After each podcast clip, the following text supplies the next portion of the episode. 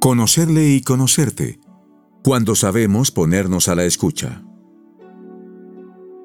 La vida de Moisés nos enseña que para cumplir la misión a la que estamos llamados, necesitamos ser transformados por el Espíritu Santo a través de la escucha de Dios en el diálogo filial con Él. El Señor pensó en Moisés para una misión crucial, guiar a su pueblo en una nueva etapa de la historia de la salvación. Con su cooperación, Israel fue liberado de la esclavitud en Egipto y conducido hasta la tierra prometida. Por su mediación el pueblo judío recibió las tablas de la ley y las bases del culto a Dios. ¿Cómo llegó Moisés a ser lo que fue? ¿Cómo alcanzó esa sintonía con Dios que con el tiempo lo llevó a ser un gran bien para tantas personas, nada menos que a todo su pueblo y a todos los que vendríamos después? Aunque Moisés había sido escogido por Dios desde su nacimiento, basta considerar su milagrosa supervivencia de la persecución del faraón. Es curioso que no haya encontrado al Señor hasta pasado muchos años.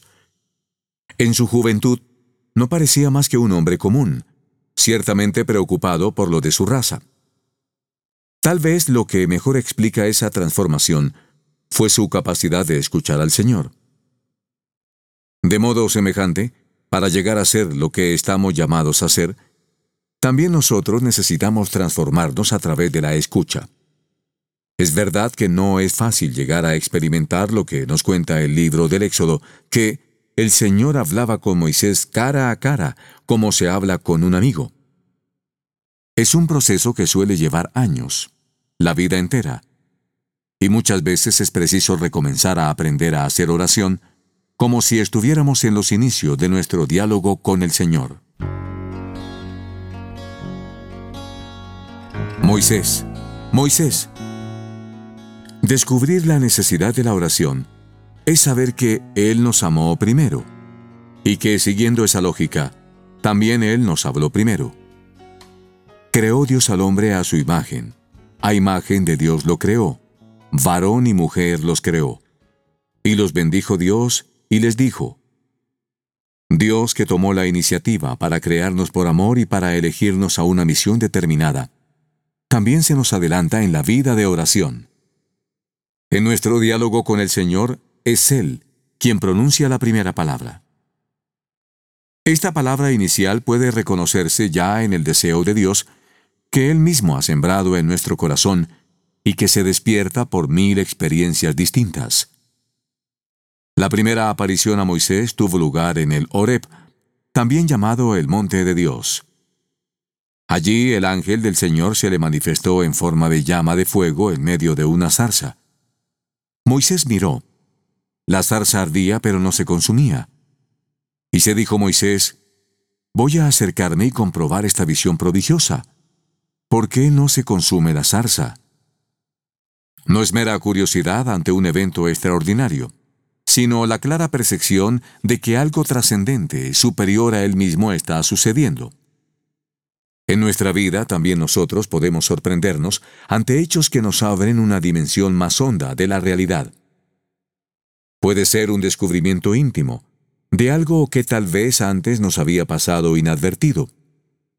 Intuimos la presencia de Dios al reconocer algunos de sus dones, o al ver cómo las contradicciones nos han hecho madurar y nos han preparado para afrontar distintas circunstancias o tareas. Puede ser también un descubrimiento en la realidad que nos rodea, la familia, los amigos, la naturaleza.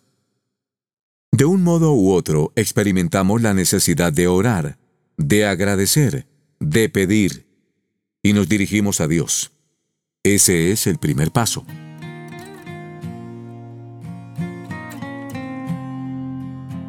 Vio el Señor que Moisés se acercaba a mirar y lo llamó de entre la zarza. Moisés, Moisés. Y respondió él, heme aquí. El diálogo se establece cuando nuestra mirada se encuentra con la de Dios, que ya nos estaba mirando. Y las palabras, si es que son necesarias, fluyen cuando dejamos que vengan primero las suyas. Si lo intentamos solos, no podremos orar. Más bien conviene poner los ojos en el Señor y recordar su promesa consoladora. Sabed que yo estoy con vosotros todos los días hasta el fin del mundo. Así pues, una fe confiada en Dios es ingrediente básico de cualquier oración sincera. A menudo el mejor modo de comenzar a orar es pedir al Señor que Él nos enseñe. Es lo que hicieron los apóstoles y es el camino que San José María nos animó a recorrer. Si no te consideras preparado, acude a Jesús como acudían sus discípulos. Enséñanos a hacer oración. Comprobarás cómo el Espíritu Santo ayuda a nuestra flaqueza, pues no sabiendo siquiera qué hemos de pedir en nuestras oraciones, ni cómo conviene expresarse. El mismo Espíritu facilita nuestros ruegos con gemidos que son inexplicables, que no pueden contarse, porque no existen modos apropiados para describir su hondura.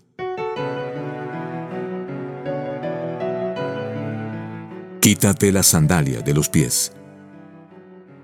Al finalizar unos días de retiro espiritual, la beata Guadalupe Ortiz de Landazuri escribía a San José María, de mi trato íntimo con Dios, de mi oración, etc. Ya le he hablado otras veces. Cuando pongo un poco de mi parte, el Señor me lo hace fácil y me rindo del todo. La iniciativa de la oración y la oración misma son un don de Dios. Al mismo tiempo, conviene también preguntarse qué papel nos corresponde a nosotros. El diálogo con el Señor es una gracia y, por lo mismo, no es algo meramente pasivo, pues para recibir se necesita, de alguna manera, querer recibirla. Aparte de disponerse en modo receptivo, ¿qué más se puede hacer para tener una vida de oración intensa? Un buen comienzo puede ser darnos cuenta de ante quién estamos, respondiendo con una actitud de reverencia y de adoración. En el diálogo del monte Oreb, dijo Dios, no te acerques aquí. Quítate la sandalia de los pies, porque el lugar que pisas es tierra sagrada. Y añadió, Yo soy el Dios de tu padre, el Dios de Abraham, el Dios de Isaac y el Dios de Jacob. Moisés se cubrió el rostro por temor a contemplar a Dios. Quitarse las sandalias y cubrirse el rostro fue la respuesta del más grande profeta del pueblo de Israel en su primer encuentro con Dios. Con esos gestos expresaba su conciencia de estar delante del Dios trascendente. Algo parecido podemos hacer nosotros cuando nos acercamos a Jesús en el sagrario en una actitud de adoración. Durante una vigilia de oración ante Jesús sacramentado, Benedicto XVI se expresaba con palabras que nos hablan de cómo adorar al Señor. Aquí, en la hostia consagrada, él está ante nosotros y entre nosotros. ¿Cómo entonces se oculta misteriosamente en un santo silencio y cómo entonces desvela precisamente así el verdadero rostro de Dios? Por nosotros se ha hecho grano de trigo que cae en tierra y muere y da fruto hasta el fin del mundo. Está presente como entonces en Belén y nos invita a la peregrinación interior que se llama adoración. Pongámonos ahora en camino para esta peregrinación y pidámosle a Él que nos guíe.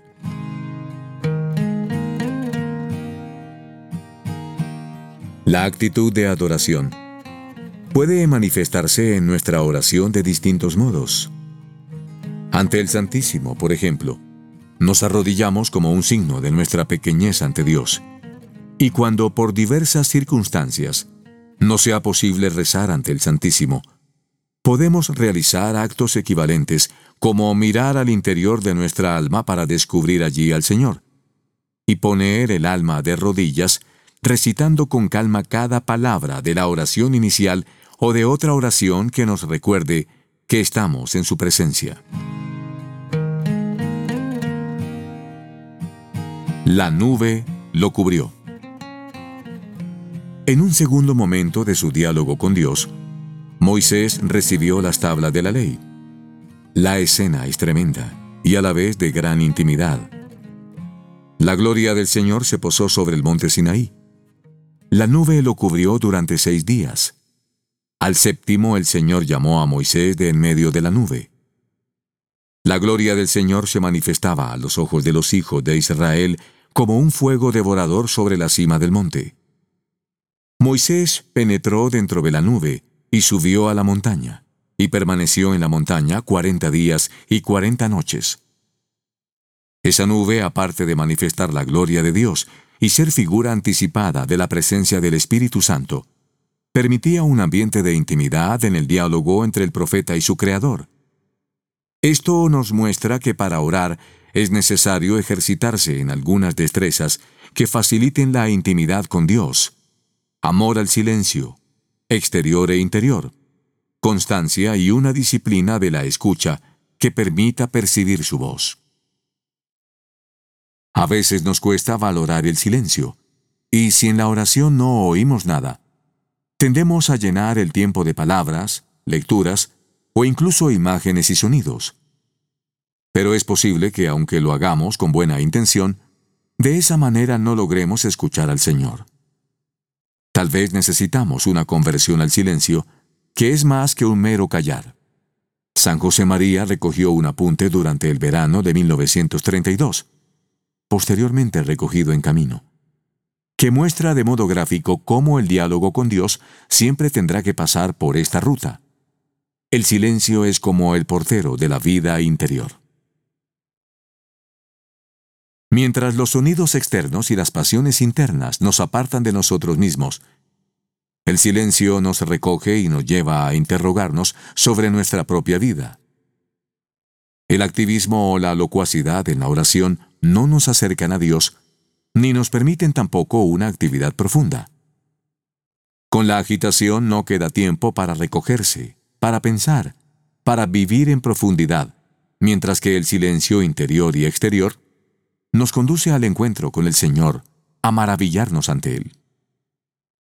En efecto, la oración necesita un silencio que no sea meramente negativo, vacío, sino que esté lleno de Dios, que nos lleve a descubrir su presencia.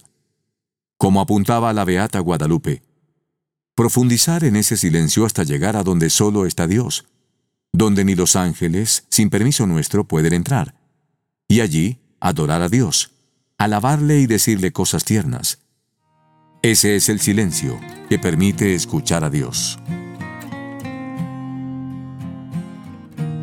Se trata en definitiva de centrar nuestra atención, inteligencia, voluntad, afectos, en Dios, para dejarnos interpelar por Él.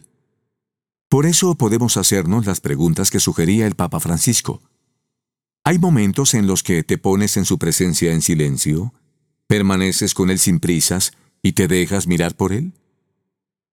¿Dejas que su fuego inflame tu corazón? Si no le permites que Él alimente el calor de su amor y de su ternura, no tendrás fuego, y así, ¿cómo podrás inflamar el corazón de los demás con tu testimonio y tus palabras? Junto al silencio es igualmente necesaria la constancia, porque orar es costoso. Supone tiempo y esfuerzo, como sucedió a Moisés, que estuvo seis días cubierto por la nube, y solo al séptimo recibió la palabra del Señor. Se requiere en primer lugar una constancia exterior para mantener un horario más o menos fijo de oración y una duración concreta. Esta fue una recomendación constante en la vida de San José María. Meditación, tiempo fijo y hora fija. Si no, se adaptará a la comodidad nuestra. Esto es falta de mortificación. Y la oración sin mortificación es poco eficaz. Esa constancia, si está movida por el amor, será la puerta de entrada para un trato de amistad con Dios que estará cuajado de conversación, ya que Él no se impone. Solo nos habla si nosotros lo deseamos. La constancia, por nuestra parte, es una forma de manifestar y cultivar un deseo ardiente de recibir sus palabras de cariño. Además de la constancia exterior, se requiere una constancia interior, como parte de la disciplina de la escucha. Necesitamos centrar la inteligencia que se dispersa, mover la voluntad que no termina de querer y alimentar los afectos que algunas veces no acompañan. Esto puede cansar, sobre todo si hay que hacerlo frecuentemente porque los estímulos que nos distraen son muchos.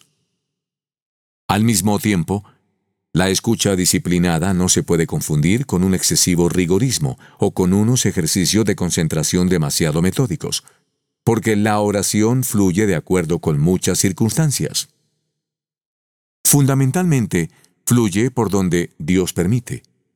El viento sopla donde quiere.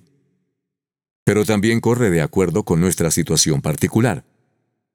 A veces pasamos largos ratos pensando en las personas a quienes amamos pidiendo al Señor por ellas, y eso puede ser ya un diálogo de amor.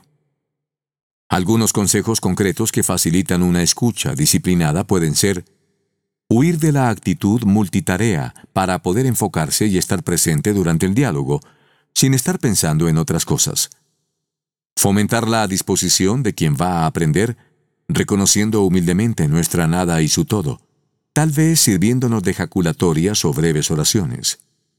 Formular al Señor preguntas abiertas, dejándole espacio para que nos responda cuando quiera, o simplemente diciéndole que estamos dispuestos a hacer lo que nos indique. Seguir el ritmo y el rumbo por donde nos lleven las consideraciones de su amor, evitando las distracciones con otros pensamientos colaterales. Aprender a tener la mente abierta para dejarnos sorprender por Él y para soñar con los sueños de Dios, sin pretender controlar demasiado la oración. De este modo, nos vamos abriendo al misterio y a la lógica del Señor, y eso nos permite aceptar con paz el hecho de desconocer por dónde nos llevará.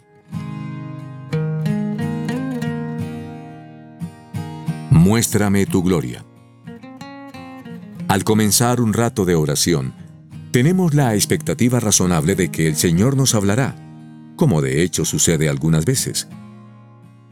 Sin embargo, podría frustrarnos que al finalizar ese encuentro no hayamos escuchado nada o muy poco. En cualquier caso, es preciso mantener la certeza de que en la oración siempre hay fruto. En el monte Sinaí, Moisés exclamó, Muéstrame tu gloria. El Señor parece que quiere colmar ese deseo. Yo haré pasar todo mi esplendor ante ti, y ante ti proclamaré mi nombre el Señor. Porque tengo misericordia de quien quiero y tengo compasión de quien quiero. Sin embargo, sus palabras toman de golpe un cariz que podría parecer decepcionante. Pero no podrás ver mi rostro, pues ningún ser humano puede verlo y seguir viviendo. Cuando pase mi gloria, te colocaré en la hendidura de la roca, y te cubriré con mi mano hasta que haya pasado.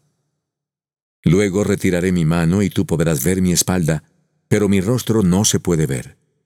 Si Moisés se hubiera sentido frustrado por no haber conseguido ver el rostro de Dios como era su deseo, habría podido abandonar su intento o perder la motivación para futuros encuentros. Y en cambio se dejó llevar por Dios y así llegó a ser aquel a quien el Señor trataba cara a cara.